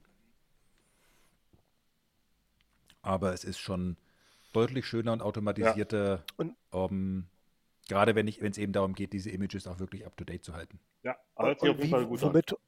Und wie, womit und warum werden dann, also nicht warum, wie und womit werden dann die kleinen Tools auf der Maschine selber installiert? Ist das dann irgendwie äh, hier, ähm, wie hieß das? Ähm, Also du hast die Schokolade. Möglichkeit, ähm, also du kannst ihm einfach verschiedene äh, Steps angeben, die er ausführen soll. Und diese Steps, je nachdem, ob es eine Windows- oder eine Linux-VM ist, sind halt entweder Bash-Skripts oder PowerShell-Skripts. Okay. Mhm. Dazu gibt es noch so ein paar dazu. Ähm, Also können zum Beispiel auch sagen, es gibt einen eigenen Befehl für File-Download, es gibt einen Mhm. eigenen Befehl, dass er einen Windows-Restart machen soll, was du zwar Mhm. auch in deinem PowerShell schreiben könntest, aber um es dir da ein bisschen leichter zu machen. Ähm, Mhm. Das heißt, ich habe das jetzt bei den Maschinen, die ich immer so gebaut habe, ähm, immer so gemacht, erster Schritt ist, installiere Chocolate und danach gib ihm einfach Mhm. mit äh, Schoko-Install und was ich eben alles so haben möchte. Ähm, und da, wo es kein Schoko gab, habe ich mir halt dann eine MSI oder ähnliches runtergezogen Mhm. und dann mit einem ähm, MSI exec ähm, das Ganze entsprechend Was übrigens in dem Fall vielleicht auch noch interessant sein könnte, ähm, wenn es, es gibt, ähm, ich habe in der letzten Zeit relativ viel auch mit Windows Virtual Desktop gemacht und es gibt ein Skript für Windows Virtual Desktop, was dir von so einer Windows-Maschine all den Krempel, den man im Prinzip jetzt, sagen wir mal, in so einer Umgebung nicht unbedingt braucht, und das würde ja, sagen wir mal, auf deine Demo-Maschinen genauso zutreffen, einfach mal runterschmeißt. Wie beispielsweise Richtig, irgendwie. deklattern. Bitte? Also- Deklattern, einfach den ganzen Quatsch. Genau, also da wird dann so Sachen wie, weiß ich nicht, irgendwie Paint und Xbox und äh, Mhm. ähm, alles so pff, weg. Ja, aber wenn Paint nicht mehr drauf ist, mit was soll ich denn dann hochprofessionelle Grafikbearbeitung machen? Das ist richtig. Und, Kannst und du auch was so- mache ich, wenn kannst das Skript irgendwie auch ändern, natürlich, und wenn Xbox nicht drauf ist, was mache ich denn dann? Ja, stimmt, ne? Korrekt. Also dieses Skript scheint mir völlig kontraproduktiv, weil dann brauche ich ja gar keine VM mehr. Und haltet euch fest, das schmeißt sogar Minesweeper und äh, Solitär und so runter. Och, Frank, jetzt aber, also, Ja. Weißt du, wäre das ein Teams-Meeting, würde ich dich jetzt mindestens muten, wenn nicht sogar rausschmeißen. Ja, ja. aber zum Glück habe ich hier die Kontrolle. Tschüss, Ben. Glück war nicht das Wort, das ich gesucht habe. Ja. Hm. Das Skript können wir aber natürlich Nee, auch also- in den Show Notes verlinken. Ja. Natürlich. Außerdem, wenn du irgendwie Minesweeper runterschmeißt, dann hast du ja viel mehr Platz für Candy Crush. Das ist so praktisch. Ja. ja Ich kann es nicht in Worte fassen. das Deswegen ist lasse ich schön. es bleiben. Das ist schön. Nee, aber von daher, um nochmal deine Frage final zu beantworten, Tilly, also die komplette Installation passiert im Prinzip ähm, über die Kommandozeile oder wenn man so möchte, quasi über ein Terminal, ähm, das quasi zu dem äh, Betriebssystem passt, das du entsprechend als Basis-Image entsprechend hast. Hört sich auf jeden Fall sehr spannend an. Ich werde mir das anschauen. Das muss ich mir auch mal anschauen. Das hört sich auch sehr spannend an. Jetzt muss ich euch aber mal ganz groß enttäuschen. Wusstet ihr, dass seit Windows Ach. 8 Minesweeper gar nicht mehr Bestandteil von Windows ist? Was? Pappala, pappalapapp. Fake News. Nieder Entschuldigung. mit der Lügenpresse. Ja. Ja, ist okay, Kannst aber bestimmt mit Schokolade nachinstallieren. denke ich auch. Obwohl das kommt aus dem Schoko Windows Install, App Store. Useful Du, wie war denn Tools. das? Konnte, ich, konnte man via Scho- Schoko Dinge installieren, die aus dem Windows Store kommen? Hatten wir das Thema nicht schon mal? Gibt ein Nee, also wir hatten es mit dem Windows Package Manager, dessen Namen ich schon wieder verdrängt habe, weil er ähm, Windows kurz ist. heißt. Ähm, der nämlich nur aus dem App Store installieren, aus dem äh, äh, Windows Store installieren kann, den es aber wiederum auf Windows Server nicht gibt. Ja, Genau, ist das doch schön, war's. wenn man wunderbare Produkte. Ich habe auch noch einen Genau. in der Richtung. Aber der heißt Windows Package, äh, Package Manager, der hat Ja, ja, recht mit. Mhm. Ja. Oder Winget. Ich habe auch noch einen in Richtung sinnvolle äh, Dinge, die man so machen kann. Und zwar, ihr wisst ja, ich mache relativ viel mit PowerShell. Ne? So. Und es ging jetzt neulich in einem Kundenprojekt darum, dass wir über PowerShell das äh, Data Gateway von äh, Microsoft ausrollen. Also im Endeffekt hier das ähm, für Power BI und so für On-Premise-Geschichten. So. Und es gibt natürlich auch ein PowerShell-Modul für das Data Gateway speziell. Also es gibt ja einmal dieses ähm, PowerShell Power BI Modul, irgendwie Power BI Management oder irgendwie sowas. Und dann gibt es halt noch ein explizites ähm, äh, Tool für das äh, Power BI äh, Gateway. So, und ich habe mir gedacht, super Sache, ja, weil wir mussten auch mehrere Gateways ausrollen und so. Super Sache, dann skriptest du dir das alles mal, zumal es auch so ist, dass in diesen Data Gateways mehrere Datenquellen jeweils drin waren. Und vielleicht jetzt nochmal an euch beide die Frage, so ein Data Gateway, was macht das eigentlich? Oder was ist der Hauptzweck eines Data Gateways? Dass du von extern auf deine Nein. lokalen Daten, Ja, also dass du von Ja. extern auf deine Minesweeper Das- Rekorde zugreifen kannst. Finde ich super, Tillmann. Und das heißt also im Prinzip, das zentrale Element von so einem Data Gateway ist eine Datenquelle, richtig? Das Ich Zentralelement würde das ist, jetzt mal so. Ja, ne? Nein, das zentrale Element ist im als Prinzip das Datenquelle Gateway. besch- was du jetzt als Datenquelle beschreiben Links von willst. Gateway ist die Datenquelle, rechts ist der Konsument. Die Quelle, das Gateway ist das zentrale Element. In deinen komischen Zeichnungen vielleicht. Ich zeichne das immer oben hin. Ähm, nee, Ja, jedenfalls. deswegen habe ich Paint. ja, ich, ich, ich sehe das schon. Nee, also wie Also gesagt, du greifst auf Datenquellen zu genau, und du greifst auf Datenquellen zu und im Prinzip das, der, der, der elementare Sinn eines Data Gateways ist es, dass es Datenquellen für den Zugriff interner Daten zur Verfügung stellt. So, jetzt starte ich nee. mit meinem. Was? Wie? Nee. Also er stellt ja keine, er stellt ja nicht den Zugriff auf diese Datenquellen eigentlich Ja, in dem Sinne zur Das ist Verfügung. richtig. Sondern dass halt Power BI mit diesen Datenquellen kommunizieren kann. Über das Ja. Data Gateway. So. So Ja. ist richtig. Okay, egal. Also es geht halt auf jeden Fall um Datenquellen, die auf dem Data Gateway angelegt werden. So. Und jetzt ist es, jetzt ist es so, ich starte da mit, mein, mit meinem PowerShell, ne, also gibt einen Befehl install Data Gateway. Ich so super, Mhm. äh, tipp den ein, ne, und was der macht, auch wirklich ganz toll. Der holt sich aus dem Internet direkt die neueste Version von dem Data Gateway, installiert die auf dem Rechner. Du hast keine komischen weiter, weiter, fertig äh, Installations-Klickorgien oder irgendwie sowas. Perfekt. Kann man auch noch parametrisieren, wo der es installieren soll und so weiter. Alles super. Ich so hervorragend. Schritt 1 erledigt. Schritt 2 ist, ähm, dass, man, dass man das Data Gateway ja innerhalb der Power BI ähm, Subscription registrieren muss, damit man im Prinzip das über Power BI dann halt auch äh, administrieren kann. Ne? Gibt auch einen Befehl, ich weiß ja jetzt nicht genau, Register irgendwas, ne? und äh, auch ausgeführt. Dann kommt halt dieser Dialog hoch, wo du dich bei, äh, äh bei Azure anmeldest, beim Azure Active Directory, alles gemacht, super.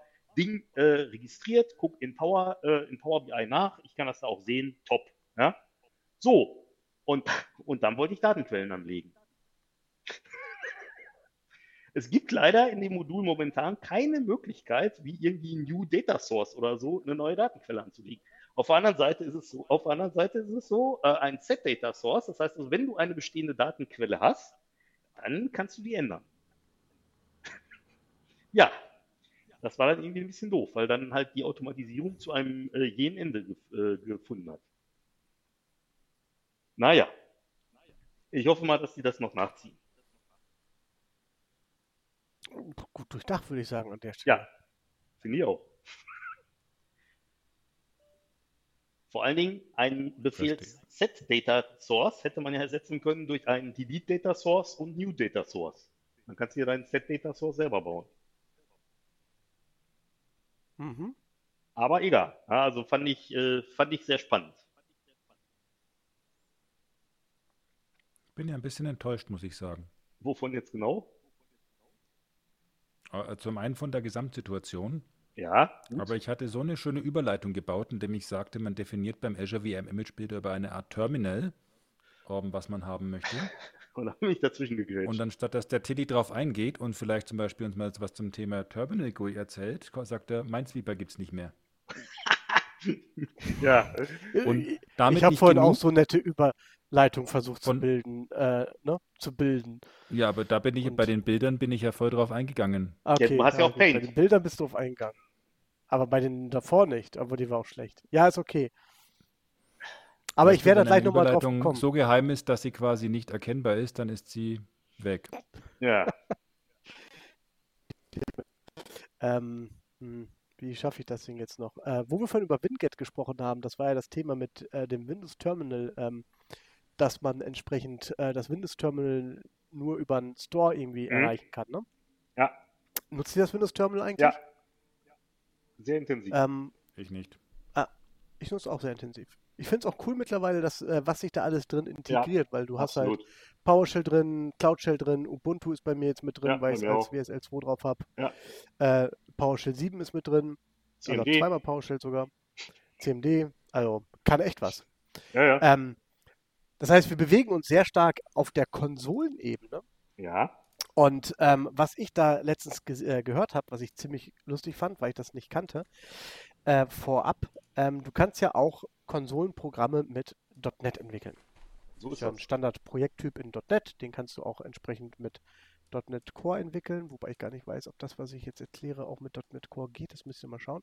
Ähm, und da gibt es ähm, von äh, Miguel de Icaza, ich weiß nicht, mhm. ob ihr äh, euch ja. der Name was sagt, ja, aber klar. ich denke mal schon. Ähm, der hat ein Projekt ins Leben gerufen, was sich äh, Terminal GUI nennt. Und zwar ist das eine Reihe von Controls, äh, die man in einer ähm, Konsolenapplikation verwenden kann, um halt klassische Konsolenapplikationen äh, zu bauen, wie man sie vielleicht aus den 80ern, frühen 90ern kennt, ähm, wo halt äh, Dinge in einer Konsolenanwendung tabellarisch dargestellt werden, ähm, wo man oben so seine Menübar hat, wo man äh, drauf zugreifen kann ähm, und all solche Geschichten. Ähm, ja, und das ist eine komplette Bibliothek ähm, und die kann ich dann entsprechend nutzen, um so meine eigene Konsolenanwendung zu bauen. Sehr schön. Mit .NET. Fand ich eine sehr, sehr lustige Geschichte. Mit VB kann man sich auch Konsolenanwendungen bauen. Man kann es auch Ich habe auch nicht gesagt, dass es jetzt für C Sharp ist. Ich habe ja gesagt, das ist für .NET. Also da kannst du auch VB.NET. Mit VB6 ging es auch schon. Da gebe ich dir recht mit. Hm, Aber ja. da bin ich bei Frank. Mit VB4 auch. Das kann man auch lassen. Ja, allerdings. Hallo?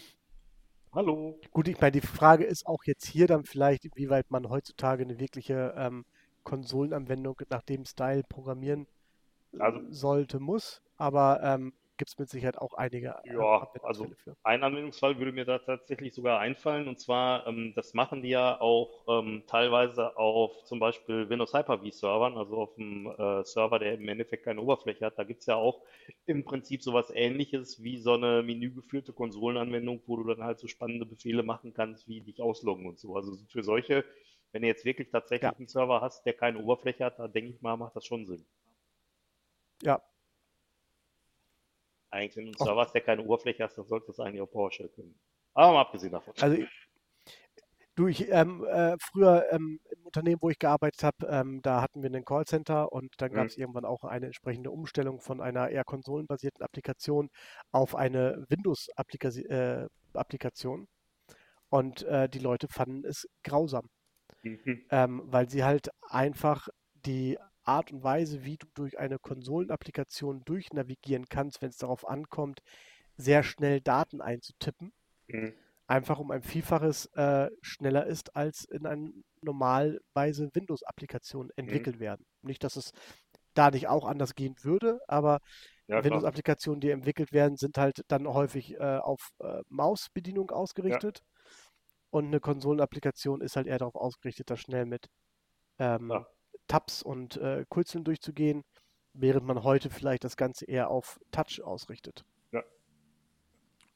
Gut, das, das, ist, das ist ja auch immer so generell der Kritikpunkt überhaupt, wenn du ein Unternehmen hast, die irgendwie so von AS400 auf ähm, SAP, auf Dynamics, auf was auch immer gehen Ja.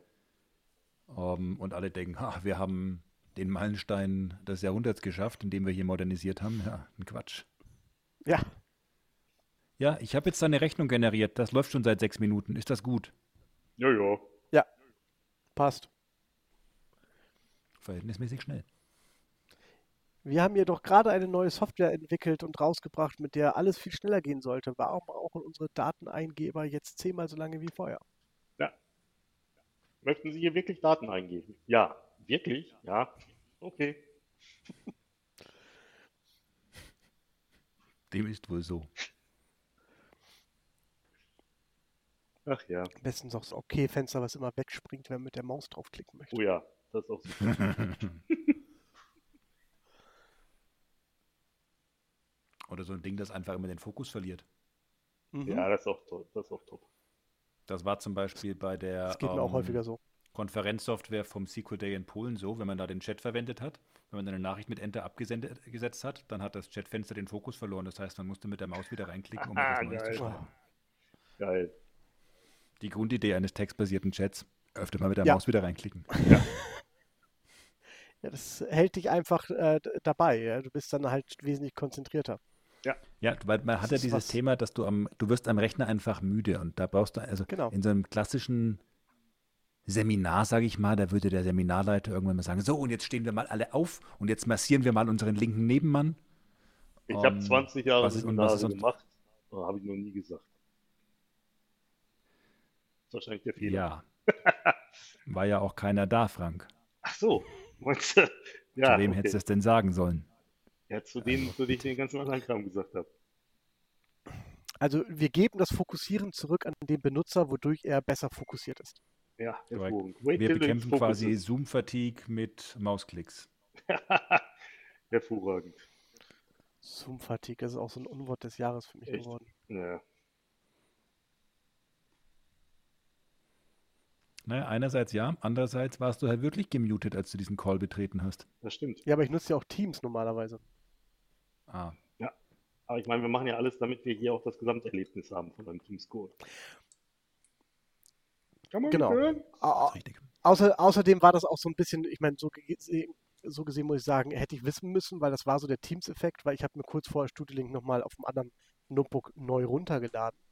Und in der neuen Version bist du standardmäßig anscheinend gemutet, wenn du dich einwählst. Das hätte mir bewusst sein sollen als Teams-User, dass jedes Ja. Mal, wenn man es öffnet, man eine neue Funktion hat. Ja, ist Weiß eine ich Gruppenrichtlinie. Hm, Also bei meinem Teams ist das nicht so, nur dann, wenn ich den Tenant wechsle. Ja, okay, also Ja. 28 Mal am Tag. Ja, ja, Bei ja. meinem ist das äh, leider immer so. Und äh, ich bin der Ansicht, ich hatte das glaube ich schon mal erwähnt, kennt ihr noch Kai Krause? ja, klar. Der hat ja mal, äh, wie hieß denn das früher? Glue oder Goo. Super Glue? Ja, ja. Goo hieß das, ne? Gut. Eine Applikation, wo du je mehr du sie benutzt hast, mehr Features bekommen hast. Was ich vom Konzept her irgendwie total cool finde, wenn du die Applikation lernst, also wenn du damit anfängst. Ähm, und so äh, äh, ist das manchmal auch bei Teams, habe ich das Gefühl. Je mehr ich es nutze, desto mehr Ja, Features nur dass der Zähler halt von Tag vorne anfängt, aus. wenn du den Rechner den Chat runterfährst zumachst. oder so. Auch. Ja. Das ist wie bei so einem, wie bei Ich so hatte einem diese Woche etwas sehr. Lustiges beim Teams-Meeting. Ja, Ähm, also ich meine, ich stehe mit Teams eh irgendwie immer noch auf Kriegsfuß, aber ich wollte einem Meeting beitreten und Teams sagt mir, es wird mich informieren, wenn der Meeting-Organisator da ist. Ja, das war halt ich. Dachte Ja, habe ich auch naja, manchmal. Gut, ist jetzt, ein- ist jetzt ein bisschen blöd. Also ich war auch im richtigen Tenant. Ist halt ein bisschen blöd, aber okay. Schaltest halt einfach die Lobby für das Meeting aus, ist ja kein Ding. Und dann sagt er mir doch wortwörtlich, ich darf das nicht, weil ich bin mit dem Account bweismann.solution.de angemeldet und das kann nur der Besprechungsinhaber, welcher bweismann.solution.de ist. Und ich denke mir so, ah, okay, das ist, das macht ja Sinn. ja. Nord. War mit Sicherheit case-sensitive an der Stelle. Mit VB wäre das nicht passiert. ja ist stimmt. korrekt. In VB gibt es auch keine Teams-Integration. Auch das ist korrekt. Challenge accepted. Okay, Oh. wenn wir uns hier das werde ich in einem. Windows-Container laufen lassen. Ja, super. Und danach werde ich das Ganze auf Twitter verkünden Ey, und dich beschimpfen. da würde ich mich beschimpfen. Machst du sowieso schon auf Twitter. Ja, korrekt. Ja, Und mit was? Mit Recht. mit Recht. Achso. Eieiei. Hast du denn sonst noch was auf Twitter Wir rufen gesehen? jetzt einfach mal hier an dieser Stelle zur Weltfrieden und Einigkeit auf und weisen vielleicht mal darauf hin, dass manche von uns so ein so. bisschen drüber nachdenken sollten, bevor sie auf Senden klicken. Ich dachte, wir sozialen rufen hier zu Twitwars auf. Auf. Äh, an dieser Stelle gebe ich dir sehr viel recht, Ja. mein lieber Ben. Ja, ich auch. Manche sollten wirklich äh, drüber nachdenken, was man so in den Meter raushaut. Absolut. Also. Gut, dass wir unsere Ja, Sendung und- jedes Mal noch fünf Stunden schneiden, bevor sie wirklich rausgeht, um das, Ja. die ganzen äh, verbalen Entgleisungen. Eigentlich Äh, gibt es ja noch einen vierten Sprecher, den wir immer komplett rausschneiden müssen, weil der so vulgär ist. Hallo Klaus. okay, schneiden wir raus. Aber ja, ich bin da bei dir. Nee. Das stimmt schon.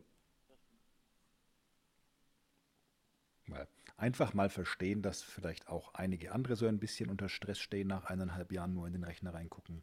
Und einfach mal nicht auf Senden drücken. Ja, Kann ja nicht schaden. Aber ähm, apropos in den Rechner oder Bildschirm hineinschauen. Sag mal, Frank, ja. hast du einen Film gesehen? Filme,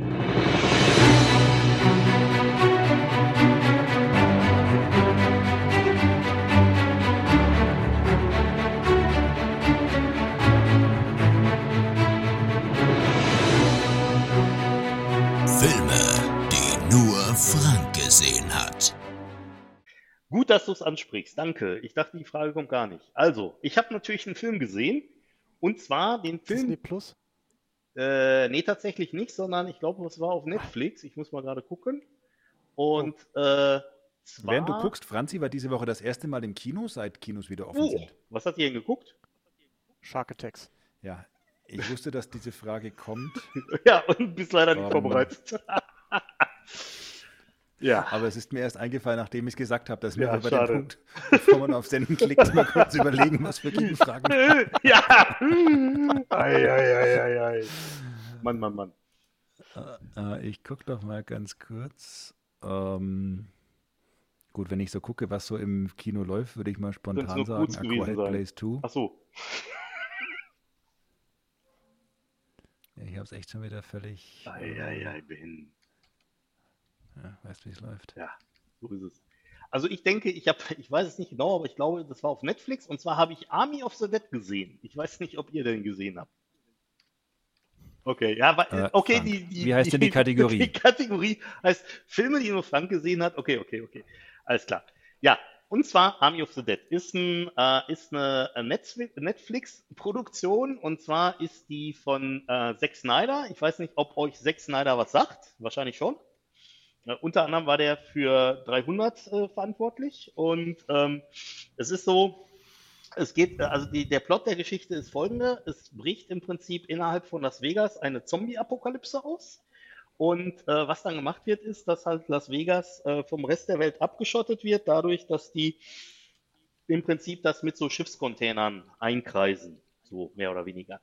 Jetzt ist es aber so, dass der Plot der Geschichte halt so geht, dass ähm, innerhalb eines von den Casinos eine riesige Geldmenge sozusagen in einem Tresor da ist und es wird dann halt ein Team, was angeführt wird von Dave Bautista, wird im Prinzip dann halt da reingeschickt, um halt dieses Geld rauszuholen. Und äh, das ist halt eine ganz interessante Mischung, wie ich finde, aus diesen typischen äh, Zombie-Filmen, wie wir sie halt kennen, also im Endeffekt Dawn of the Dead oder sowas, und halt einem Heist-Movie, wo es halt um so einen Banküberfall oder, ja, ich meine, das ist jetzt vielleicht nicht zu vergleichen mit Ocean's Eleven oder sowas, aber wo es halt darum geht, dass man halt da irgendwie so ein Casino ausraubt. Und fand ich irgendwie sehr unterhaltsam.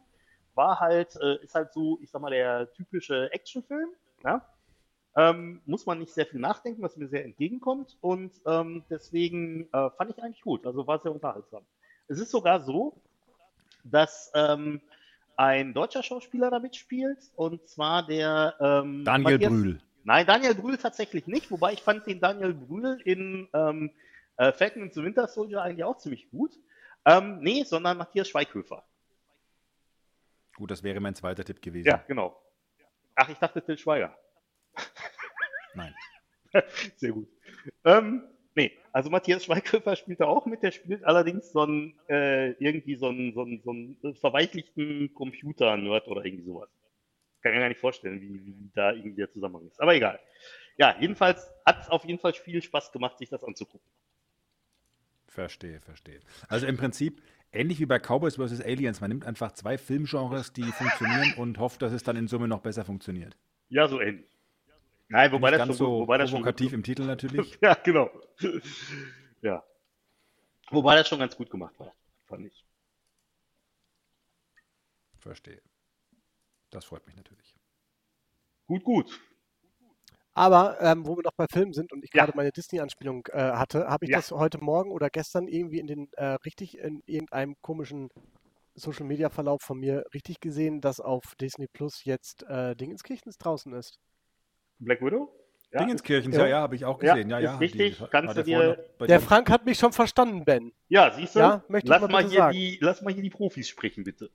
Genau. Ähm, nee, also tatsächlich ist es so, Black Widow ist raus. Also was Disney ähm, generell macht, das haben sie auch bei anderen Sachen gemacht, wie zum Beispiel Raya und der letzte Drache, ist, dass die im Prinzip die Filme gleichzeitig rausbringen raus. im. Ja, wieso? Hast du Raya und der letzte Drache nicht gesehen oder was? Unglaublich. Äh, ist der der äh, große Animationsfilm von äh, Dis Disney dieses Jahr, aber egal. Ähm, ja. Du weißt gar nicht, wie oft ich schon Eiskönigin geguckt habe. So. Jedenfalls, das kommt auch noch auf dich zu, Ben, übrigens. Ähm, ja, jedenfalls egal. Ähm, also, was die machen bei Disney Plus tatsächlich ist, dass die die Filme zum Kinostart auch in Disney Plus reinsetzen. Allerdings ist es so, dass das in dem Standard Disney Plus Abo nicht drin ist. Das heißt, das musst du dir noch dazu kaufen. Auf der anderen Seite ist es so, nach einer besti- äh, Moment, ja, das muss ich mir dazu Es kaufen. gibt Disney? Plus Plus. es gibt Disney Plus VIP oder sowas. Und ähm, es ist allerdings auf der anderen Seite so, dass na, das musst du dir nur dann dazu kaufen, wenn du wirklich zum Filmstart das sozusagen sehen möchtest. Auf der anderen Seite, wenn du ein bisschen Zeit verstreichen lässt, also das war jetzt bei Raya und der letzte Drache auch so, ist das halt so, dass das dann irgendwann in das normale Programm übernommen wird. Und dann kannst du dir einfach so angucken. Was kostet das dann? Zahle ich das dann pro Film oder ist das das Plus Plus Habe ich mich jetzt so noch nicht mit auseinander. Also ich meine, das kostet Du irgendwie einfach auf Kaufen. Ich klicke einfach auf ja, kaufen hier, was kostet die Welt, egal. Nein, ähm, Kaufen, kaufen. kaufen, kaufen, genau. Ähm, nicht verkaufen darfst du nicht mehr hinterher, weil dann ist ja, ist ja nicht Aber erlaubt. Du brauchst dafür auch ein Disney Plus Abo. Das heißt, Ja, ja. ich kann nicht heute Abend hingehen und nur mir äh, Black das, Widow angucken. das tatsächlich nicht. Nee. Also es ist jetzt nicht so. Und was auch nicht ist, ist, dass die, ähm, äh, dass die den Film gleichzeitig auf anderen Streaming-Plattformen anbieten, wie beispielsweise bei Apple oder so. Ne? Dass du den den da kaufst. Mhm. Sondern da, da ist auch nochmal ein Versatz drin irgendwie. Na, weil wir wollen ja nicht, dass das so einfach wird. Also Ähm, wirklich das Plus für die Plus-Mitglieder. Ja, ja, Aber ich im. Prinzip ist das schon einfach, weil du musst ja nur Kaufen drücken. mehr auf Geld dich. ausgeben und schon geht's. Ja, guck. Ja. Wie alles im Leben. Und Dinge, die Eigentlich sich ein mit Geld lösen lassen, sind ja einfach lösbar. Ja. Ja.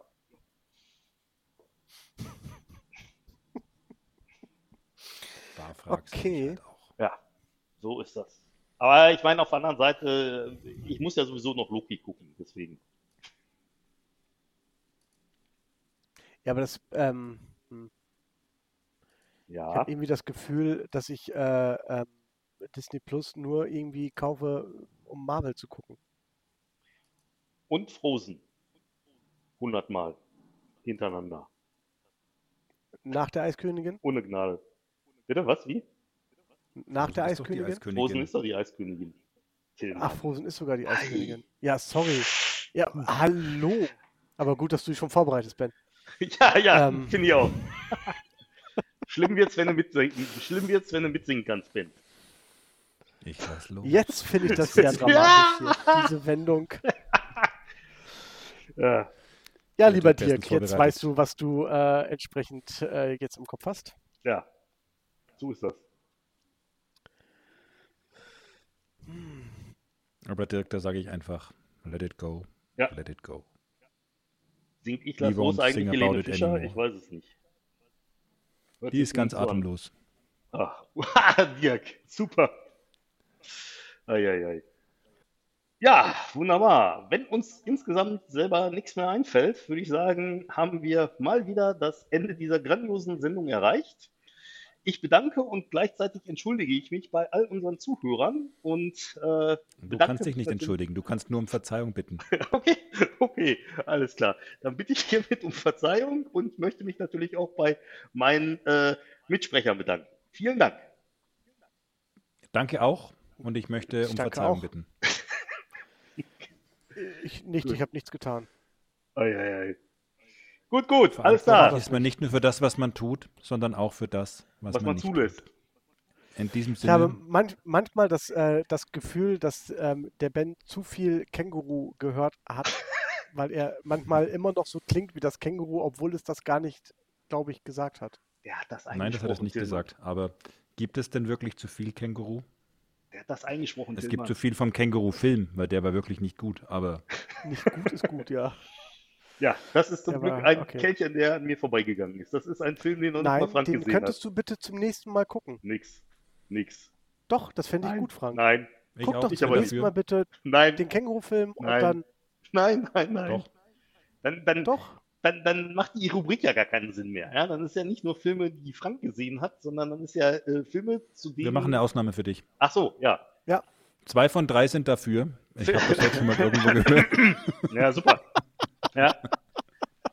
Dann müssen wir die äh, Sektion umnennen in Filme, die Ben und Tillmann gezwungen haben, Frank zu gucken. Ben, könntest du okay, Franzi bitte sagen, dass sie bitte sich wünscht, dass Frank den Film guckt, weil dann macht er das ja. Hast du eine Ahnung?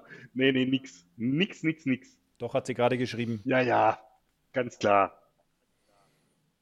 Wo denn? Auf Twitter oder was? Hallo, sag bitte Frank, er soll den Känguru-Film gucken. Okay, ja, ja, ja, ja. Es ja. war nicht ganz die feine englische Art, dass ich hier aus privaten Nachrichten vorlese, aber ich denke, es geht in diesem speziellen Fall. Ja, nee, ist klar, ne? Wunderbar. In dem Sinne, ähm, sage ich mal, ähm, schönes Wochenende. Frank, Ja, dir viel Spaß beim. Känguru-Film. Äh, Nein? Und, doch. Nein? Oh. Nein!